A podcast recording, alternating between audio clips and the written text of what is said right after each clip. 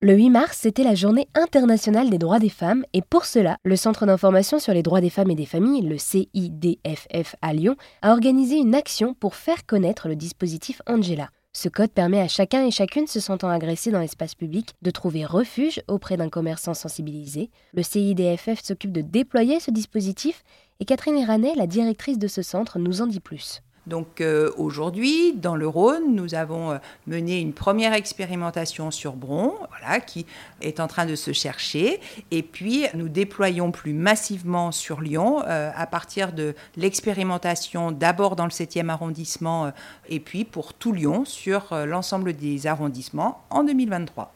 Et est-ce qu'on sait pourquoi est-ce que le nom d'Angela a été choisi? Alors, Plutôt oui, puisque euh, le dispositif vient du Royaume-Uni et euh, chez eux c'est Angel.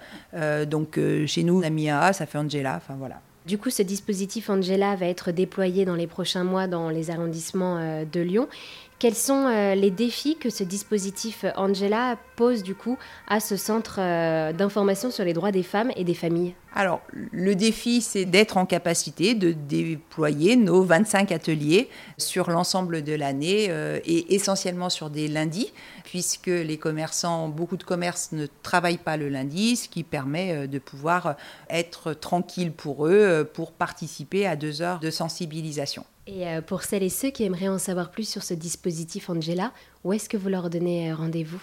Il y a le site du CIDFF dans lequel vous pouvez retrouver toutes les actions sur lesquelles nous sommes engagés. Et je ne sais pas encore si nous avons fait la, page sur Angela. Eh bien, merci beaucoup Catherine de nous avoir euh, présenté le dispositif Angela qui permet de lutter contre le harcèlement de rue et les violences sexistes dans l'espace public.